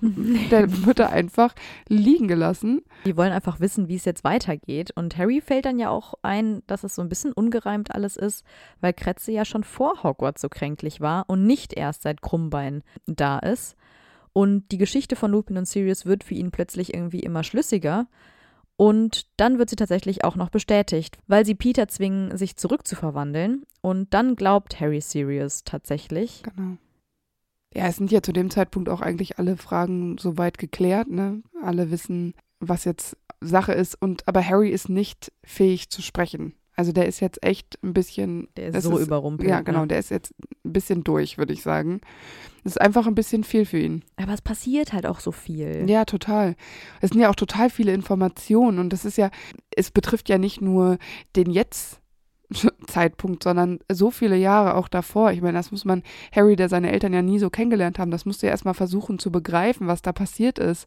Ja, und vor allem, er da- dachte ja auch wirklich, Kretze ist das Opfer. Ja, ja, genau. Die ganze Zeit. Ja. Und jetzt plötzlich muss er realisieren, es ist einfach ein ekelhafter Mann gewesen, der Ja. die ganze Zeit neben mir im Schlafsaal geschlafen hat. Also es ist halt auch genau. für ihn echt auch einfach eklig. Und dann ist es halt auch noch der Mann, der seine Eltern quasi auf dem Gewissen hat. Ne? Ja, und nachdem Harry dann entschieden hat, dass Peter nicht getötet wird, weil das wollen Lupin und äh, Sirius ja schon, sondern Harry möchte, dass Peter den Dementoren übergeben wird und sie fesseln Peter dann und verlassen die Hütte.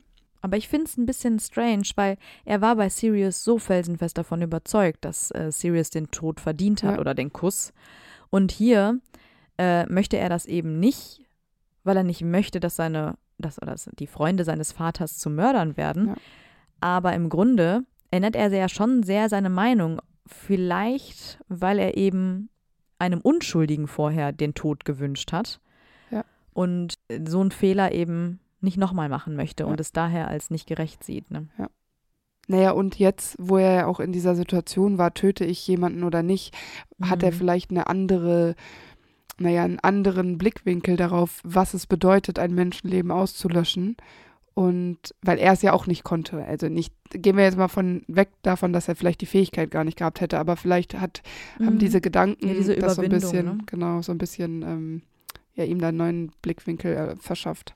Ich finde es noch ganz schön, wie sich Sirius und Harrys Beziehung wandelt. Zunächst, als äh, sie die Hütte verlassen und Sirius erzählt, dass er ein Haus hat, in das Harry einziehen könnte, da sieht Harry ihn noch. Ja. Aber dann springt er noch auf das Du um und natürlich will er am liebsten sofort bei Sirius klar. einziehen. So schnell ändert sich das. Da Ne? steht auch im Buch, ich finde es so süß, in Harry startet ein kleines Feuerwerk vor Freude. Das Ja. ist so putzig. Das gefällt mir so Ja. gut. Ich, es kann auch sein, dass ich jetzt in der nächsten Zeit öfter mal ein bisschen schwärme, weil jetzt viele emotional Dinge passieren. Ja, das stimmt. Ich weise euch darauf hin. Triggerwarnung. Ja. Naja, aber als sie dann aus diesem Tunnel kommen, wird klar, dass Lupin seinen Trank nicht genommen hat und dass er sich jetzt eben in einen Werwolf verwandeln wird. Und Peter nutzt das Chaos und flieht. Und auf dem Weg ins Schloss trifft Harry dann auf hunderte Dementoren. Gemeinsam mit Sirius und Hermine. Ja, Harry schafft es ja nicht, die Dementoren alleine zu besiegen und Hermine ist auch keine große Hilfe. Und kurz bevor er ähm, wieder das Bewusstsein verliert, sieht er gerade noch, ein Sil wie ein silbernes Licht erscheint und die Dementoren verschwinden. Und er meint, seinen Vater in der Ferne zu erkennen. Genau, und ich finde es halt ziemlich krass, weil ähm, Harry in dem Moment einen ziemlich starken inneren Kampf mit sich führt, weil er ja auf keinen Fall möchte, dass sie jetzt hier sterben. Er möchte stark für Hermine sein und für Sirius und aber auch für sich selbst und äh, er sagt halt immer mehr in sich zusammen, aber er versucht es halt wirklich ganz häufig Ja. mit dem Expecto Patronum und es lässt sich einfach nichts abrufen in seinem Gehirn, was irgendwie so glücklich ist, dass das hilfreich wäre. Und irgendwann ist er dann auch so schwach, dass er gar nicht mehr sich bewegen kann. Ich finde es halt krass, weil er wirklich so doll versucht, an, auch gegen diese Ohnmacht anzukämpfen. Das musste er erst mal schaffen, dass du realisierst, klar. okay, ich kann nicht mehr, mein Körper gibt nach, mein Geist gibt nach und Harry kann aber immer noch ähm, diesen Patronus da entdecken, den äh, vermeintlich von seinem Vater und das finde ich ist schon, schon sehr stark. Mhm. Harry wacht erst wieder im Krankenflügel auf, wo er erfährt, dass Sirius den Dementoren ausgesetzt werden soll. Und das will er natürlich verhindern. Aber Fudge hört natürlich nicht zu.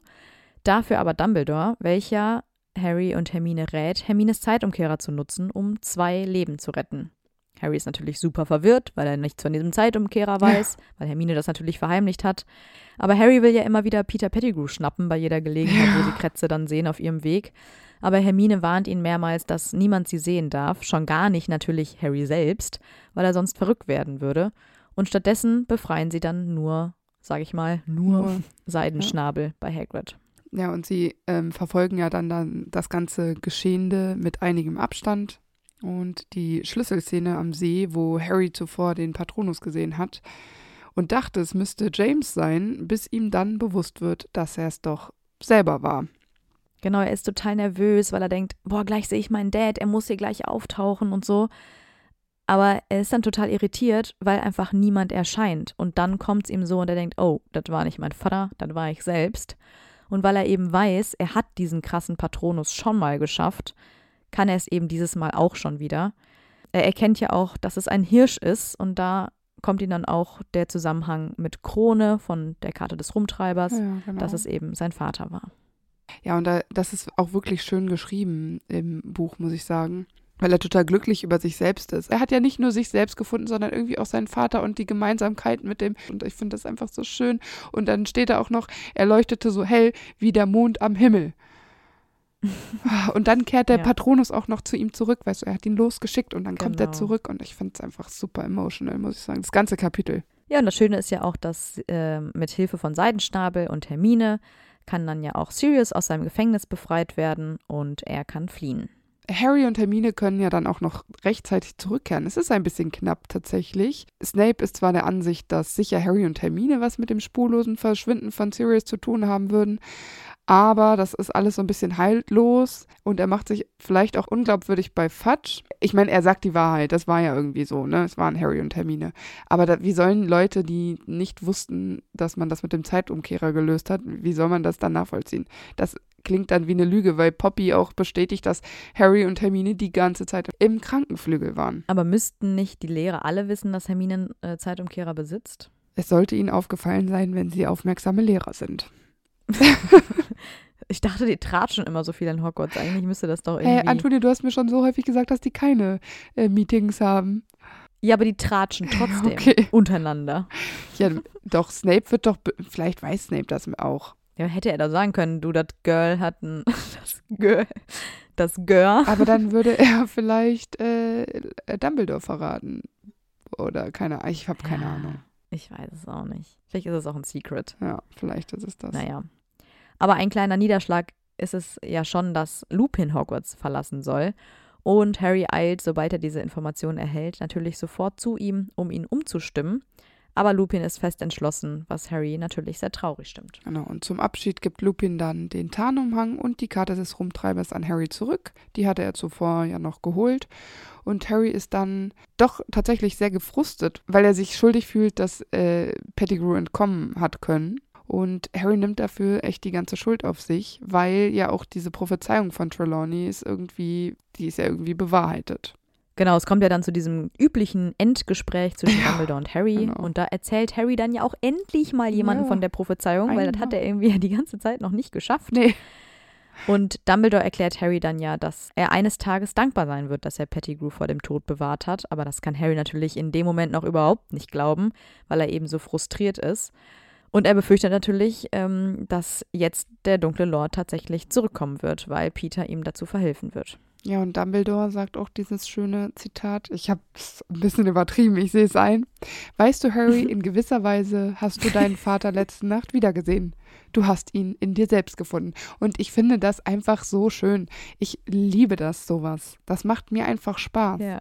Dann erhält Harry ja noch Post von Sirius auf dem Weg nach Hause. Sirius Worte geben ihm ja auch nochmal sehr viel Kraft. Er liest diesen Brief sogar mehrmals und das finde ich auch irgendwie ein bisschen sweet. Ja, ist es. Ja. Und natürlich ist es auch wieder eine gute Drohung, diese Connection zu Sirius für die Dursleys, die Black ja auch aus den Muggelnachrichten kennen und Harry daraufhin hoffentlich in Ruhe lassen, wenn sie wissen, dass Harry ihm jederzeit schreiben könnte. Ja, der Massenmörder, ne? Wohlgemerkt. Ja, klar. klar. Ja, Harry löst das natürlich bei den Dursleys nicht auf, ist ja klar. Ja, und Sirius unterschreibt doch auch endlich diesen Hogsmeade-Zettel. Ja, genau. Ja, was sagst du zu Harry im dritten Teil? Naja, ich mag den dritten Teil, wie alle wahrscheinlich wissen, ja sehr gern eigentlich. Ich mag den Film, ich mag das Buch. Allerdings muss ich auch sagen, dass sich Harry tatsächlich nicht so viel zur Handlung beiträgt.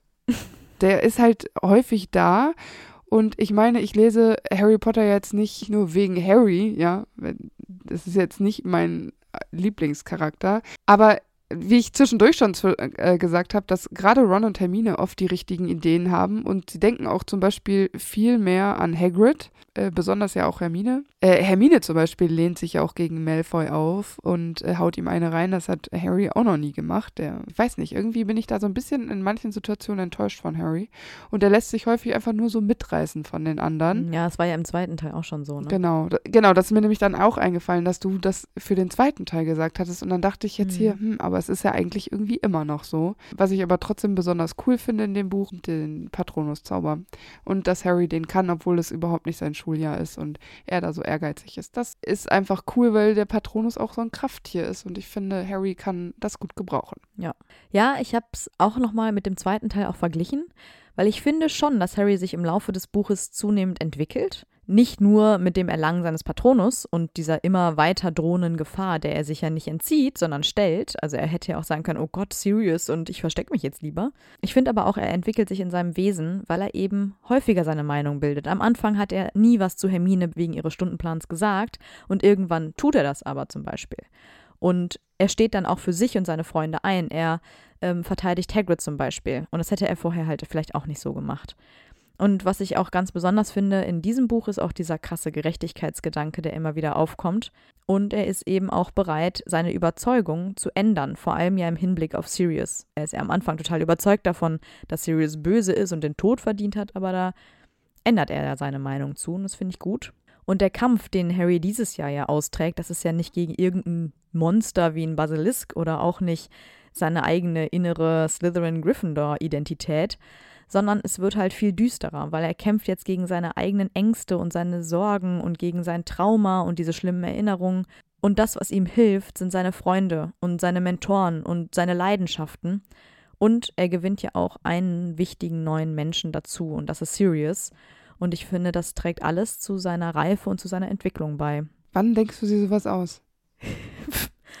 Wenn ich das Buch vorbereite. Das klingt immer so klug bei dir und bei mir kommt da sowas raus. Passt. Für mich im Gesamtkonzept schon. 100 Punkte für Poppy. oh Mann, ey. Die Schriftstellergene sind bei dir auf jeden Fall angekommen. Okay. Ist das jetzt deine eigen, einzige Reaktion auf meine tollen Schlussworte eigentlich? Ähm, ja, weil ich wirklich amazed bin, weil ich finde, dass du das sehr gut zusammengefasst hast und ich würde gerne schön. auch mal so schlaue Gedanken am Ende haben. Hey, Deine Dementoren-Schlussworte waren voll schön. Ja, aber da hatte ich einen Moment, einen emotionalen, ja. aber einen richtigen, nicht so wie jetzt vorhin die ganze Ich habe hier noch ein Zitat. Ach ja, Harry hat James ja. und sich selbst gefunden. Das ist so romantisch. Hm. Ja, ich sehe schon. Nein, ich, ähm, ich schließe mich Antonia komplett an. Ich finde das wundervoll, was sie gesagt hat. Dankeschön. Ich finde dich wundervoll. Ich finde dich auch wundervoll. ich finde, das ist ein schönes Ende, um diese Folge auch zu beenden. wir sind gespannt, was ihr über Harry im dritten Buch denkt. Und wir hören uns nächste Woche wieder. Wir freuen uns. Macht's gut. Tschüss. Und weil es so lustig war, gibt es jetzt noch ein paar Outtakes.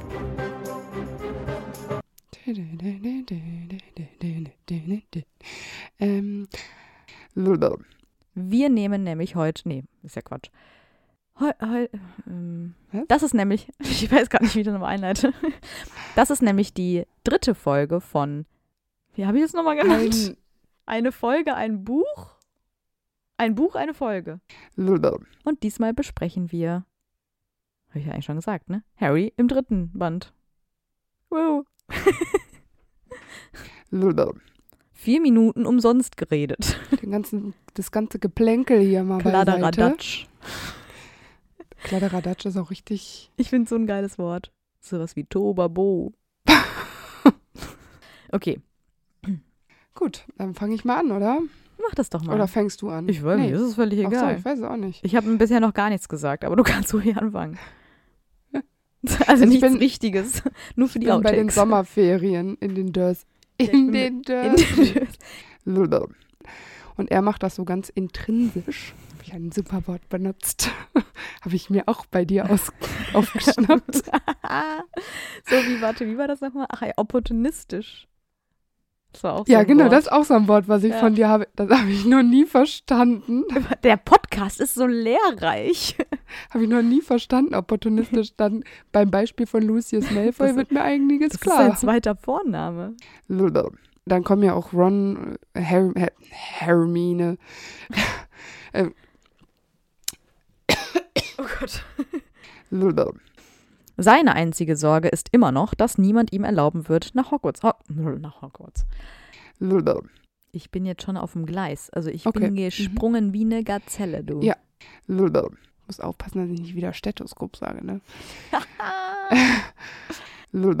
Bei Hagrids erster Stunde im Fach magische, nee, Verteidigung gegen, Verteidigung gegen, mag- Was? Verteidigung gegen magische Tiere, wollte ich sagen. Richtig geiles Fach. Hagrid muss den Unterricht dann beenden, weil Malfoy, das habe ich komisch ausgesprochen, ne? Malfoy. Der supermännliche Malfoy. Stille. Jetzt hatte ich das Problem, wo ich, als ich nie wusste, wie ich anfangen soll. Ja, Ich finde es gut. Quidditch, the Quidditch. Uh, uh, uh, uh, uh. Das Weihnachtsessen findet in der großen Halle in kleiner Stunde statt und Kleiner Trelawney- Runde, nicht kleiner Stunde. ist halt ein kurzes. Der Sirius Black Black Black.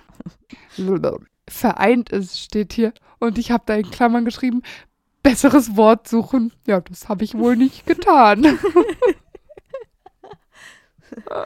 Nicht schlimm. Ich finde das Wort super. Und dann traf es ihn wie ein Schlaf. Schlaf, ja, er ist dann eingeschlafen. Typische Situation Harry. Er knifft die Augen zusammen. Und dann wissen wir, es ist kein Pferd, es ist kein Du Einhorn. hast einfach Es ist das ganze Buch abgeschrieben. Das ist kein Zitat mehr, das ist einfach ein Abschnitt. weil ich es so schön fand, weil er sich Ja. selbst gefunden hat. Das, ist, das freut mich. Es ist so traurig, du hast es jetzt schon so oft erwähnt. Das ist langsam ausgelutscht hier. Na, na, na. Und deshalb finde ich so, hä, was wollte ich jetzt damit sagen? Deshalb passt das für mich im Gesamtkonzept schon. Hä? Egal, lasse ich das einfach weg. Das ist wieder so typisch. Lachst du immer noch? Ich musste gerade an deine Poppy-Schlussworte denken. Ja, das ist hier so ein Poppy Revival. Aber 100 Punkte für Poppy. Ich ziehe Harry diesmal 10 Punkte ab. Okay. Ähm, Okay, aber gerade Ron und Hermine haben oft den richtig. Och man, jetzt, ich krieg's jetzt nicht mehr. Der Groove ist raus, Antonia. Sorry. Das sagst du immer, aber dann klappt's doch. Ja, ich wollte halt mal, ich habe irgendwie das Gefühl, immer dieser Harry Rage, dass alle sagen, wir hassen Harry so, kommt immer so von mir. Deswegen versuche ich immer irgendwas Positives noch zu sagen. Ja, aber wir sagen voll häufig positive Sachen über Harry. Ich weiß auch nicht, was die Leute immer haben. Wenn wir einmal sagen, dass er Kacke sich entschieden hat, dann kann ich ja nicht sagen, er hat sich toll entschieden, wenn er sich Kacke entschieden hat. Harry würde auch nicht lästern. N nee, natürlich, natürlich nicht. Natürlich Aber Ron. nicht. Natürlich. Nicht, dass das irgendwen jucken würde, ne? Aber gut. Ist ja egal.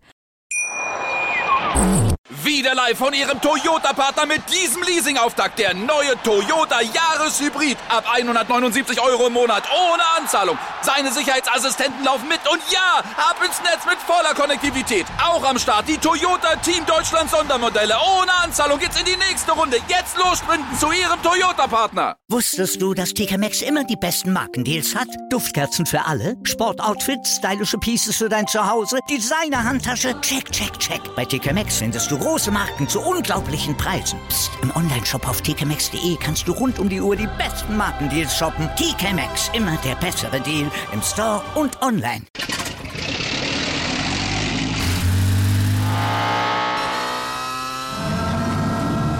Von 0 auf 100. Aral feiert 100 Jahre mit über 100.000 Gewinnen. Zum Beispiel ein Jahr frei tanken. Jetzt ein Dankeschön, rubbellos zu jedem Einkauf. Alle Infos auf aral.de. Aral, alles super.